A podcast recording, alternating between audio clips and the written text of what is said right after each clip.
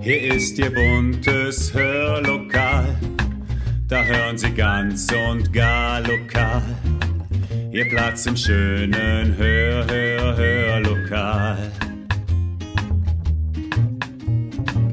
Herzlich willkommen zum Podcast Hörlokal, Unterhaltung aus dem Nassauer Land. Heute gibt es endlich die Auflösung unseres Gewinnspiels zum Anlass der 200 Follower auf unserer Facebook-Seite. Und wir hören passend dazu zwei kleine Geschichten zum Thema Glück. Das können wir schließlich alle gut gebrauchen, oder? Gelesen von Josephine Lau und Christian Ingmann, der auch den Jingle singt, den Sie gerade im Hintergrund hören. Viel Spaß!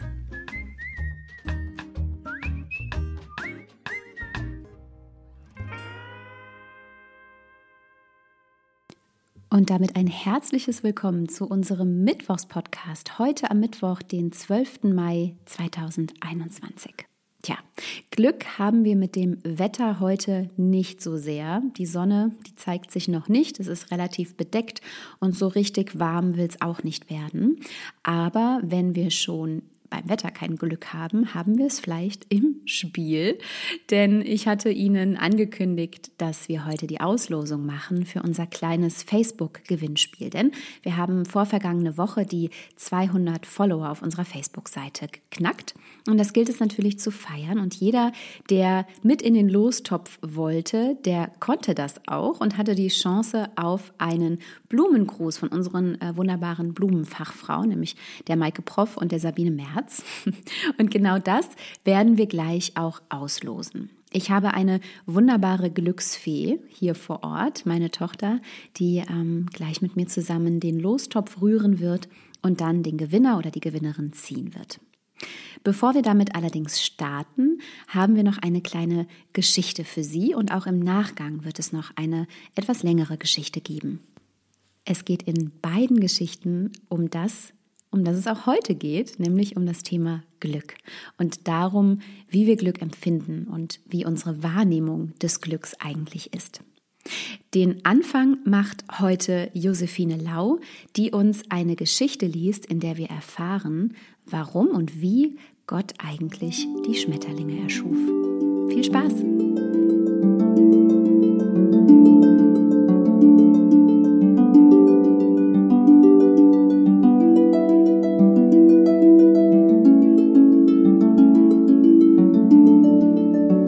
Gott die Schmetterlinge erschuf. Als der Schöpfer die Erde erschaffen hatte, ruhte er sich ein wenig aus.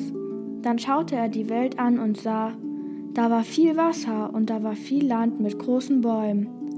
Das könnte ich noch schöner machen, dachte er. Er ließ sich eine große Schere bringen und schnitt von allen Bäumen ein wenig Laub, Laub ab. Es fiel zu Boden und wurde zu Sträuchern, Gräsern und Blumen. Morgen mache ich weiter, dachte er und legte sich schlafen. Am nächsten Tag beim Aufwachen hörte er ein Klagen von der Erde. Es ist hier so einsam. Da war, das waren die Blumendiamanten. Kaum ein Tag ist die Erde alt und schon wird dort gejammert, dachte er und wusste gleich, dass es wohl für immer so bleiben würde. Er überlegte. Dann nahm er die kleinste Schere und schnitt von allen winzige Schnipsel ab. Von der Sonne, dem Himmel, den Sternen. Sie flogen flatternd zur Erde. Blaue Himmelsschnipsel, gelbe Sonnenschnipsel, weiße Sternschnipsel. Wenn die Menschen sie herumflattern sehen, rufen sie, Schau, ein Schmetterling. Die Blumen aber müssen nicht mehr einsam sein, denn die Schmetterlinge besuchen sie jeden Tag. Vielen, vielen herzlichen Dank, liebe Josephine, für diese tolle Geschichte und dafür, dass du mit deinen elf Jahren wirklich ganz, ganz fantastisch liest. Es hat Spaß gemacht, dir zuzuhören. So, und wir sind hier tatsächlich jetzt bereit, um unsere kleine Verlosung zu starten. Meine Tochter steht hier schon in den Startlöchern und ich würde sagen, es geht los. So, und jetzt darfst du den Gewinner auslosen. Wenn du magst, dann Schüttel noch mal ein bisschen die Schüssel, damit sich auch alles gut verteilt. Super. Jetzt kannst du sie hinstellen und vielleicht noch mal umrühren, wenn du magst. So, und jetzt such dir einen Zettel raus. Gib mal her. So, und dann guck gucken wir. Gewonnen hat Angela Löhr. Ja, herzlichen Glückwunsch, liebe Angela Löhr. Herzlichen Glückwunsch. Genau, und herzlichen Glückwunsch auch von meiner Tochter. Liebe Angela Löhr, herzlichen Glückwunsch zu äh, dem Gewinn. Sie dürfen sich über einen Blumengruß freuen, der schnellstmöglich zu Ihnen kommt. Und wir schließen unseren Podcast mit einer Geschichte, die aus dem alten Japan zu uns kommt. In dieser Geschichte geht es um einen Steinhauer. Und dieser Steinhauer, der ist mit seinem Beruf und mit seinem Leben nicht so sonderlich zufrieden. Zumindest am Anfang der Geschichte. Und dann erlebt er einiges, was ihn zu einer Einsicht bringt, die er vielleicht am Anfang schon hätte haben sollen. Gelesen von Christian Ingmann. Viel Spaß!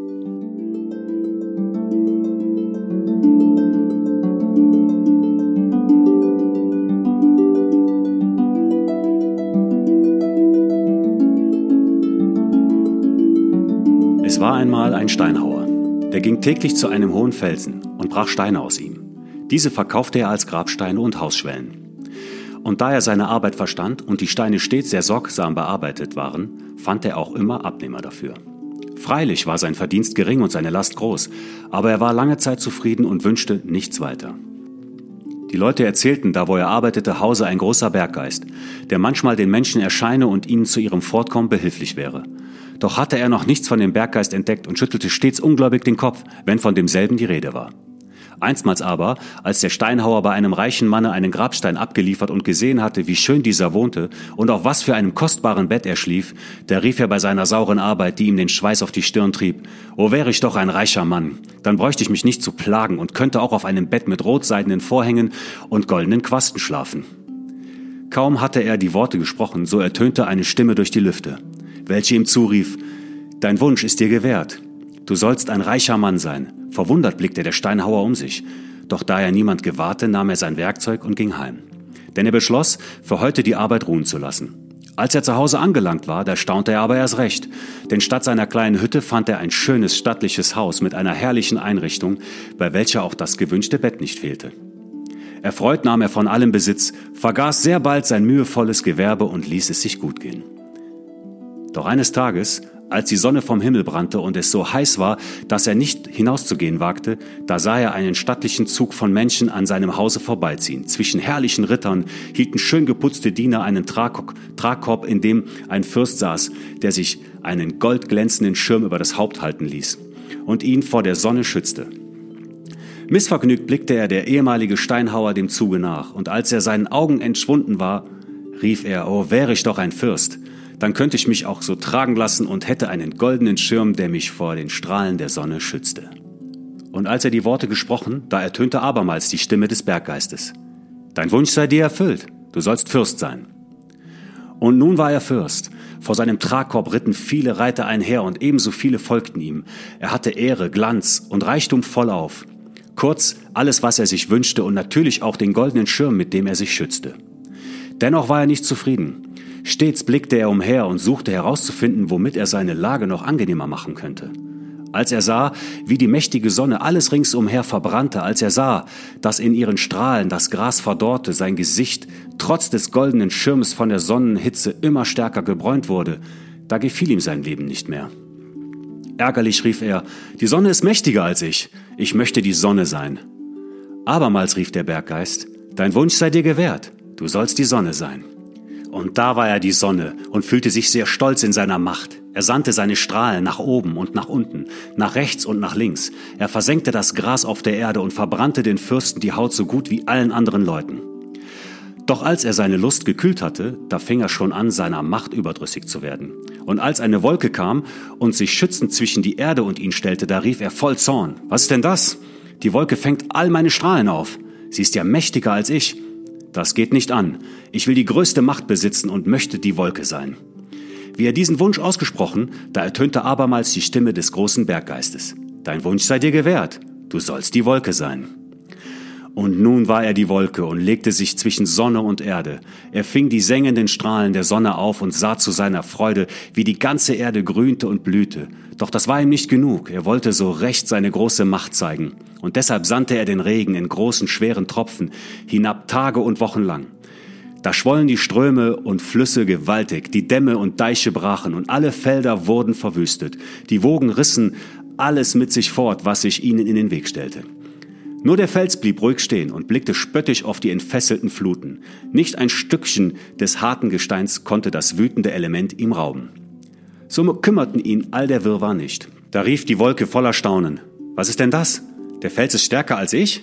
Niemand soll mächtiger sein als ich, und deshalb möchte ich wohl der Fels sein. Kaum hatte er diesen Wunsch ausgesprochen, so rief der Berggeist, was du dir wünschst, sei dir gewährt. Du sollst der Fels sein. Nun wurde er der Fels und freute sich seiner Macht. Stolz stand er da, wenn die Sonne heißglühend vom Himmel strahlte und wenn der Regen herabfiel. Ihn kümmerten die Elemente nicht. Stark und fest war er mit der Erde verwachsen. Doch eines Tages hörte er ein merkwürdiges Geräusch zu seinen Füßen. Und als er nach der Ursache forschte, sah er einen unscheinbaren Steinhauer, der eiserne Keile in sein Gestein eintrieb und große Brocken davon löste, die donnernd zur Erde fielen.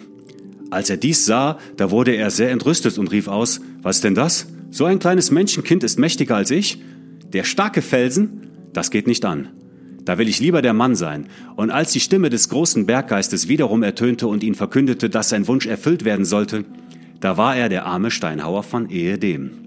Im Schweiße seines Angesichts verdiente er sich sein kärgliches Brot.